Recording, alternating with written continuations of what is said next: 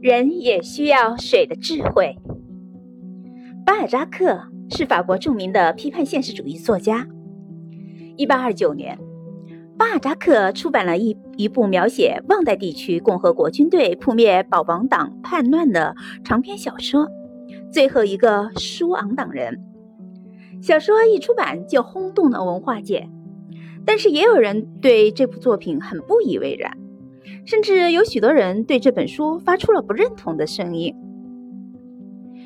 有一次，一位名叫萨拉哈姆的读者从尼昂给巴扎克写了一封信，说：“你那最后一个双党人算是什么作品？你到底会不会写小说？你审视过自己的观点吗？”之后在信中把他臭骂了一顿。巴尔扎克看完信后。不仅没有生气，反而还给萨勒哈姆写了一封信。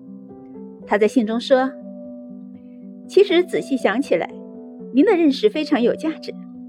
我很高兴知道您对这本书有别的看法。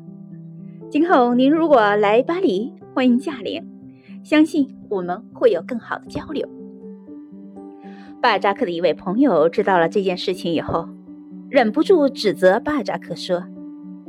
你怎么能这么软弱？别人写信来骂你，而你竟然还邀请别人来做客。巴扎克笑笑说：“你知道水的智慧吗？”那位朋友说：“水也有智慧。”巴尔扎克说：“你如果认为我这是软弱的话，那么水的智慧就是软弱。”他的朋友听得似懂非懂。疑惑的看着他。信寄出去以后，过了两个月，那天巴尔扎克正在家里和他的朋友谈论文学，忽然有人敲门。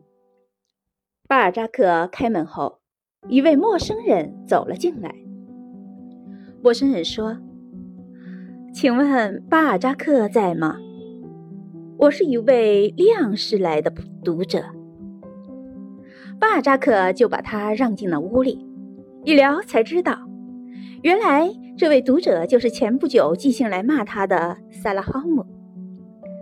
三个人坐在一起谈人生、谈文学、谈价值观、世界观，非常的融洽。